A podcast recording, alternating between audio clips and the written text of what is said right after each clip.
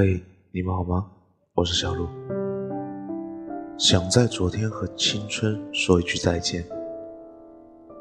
不知道你究竟从哪里来，又将要去向哪里？不知道你如何在我的世界里哭过、笑过，然后安静的停留在我无处可依的十八岁。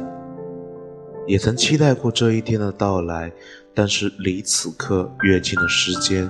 越是觉得惶惶不安，我如此的留恋不舍，害怕新的启程将是没有你的旅途。在这些爱做梦的日日夜夜，你是我不顾一切的偏执所在。请原谅我没能在昨天就跟你说声再见，再见。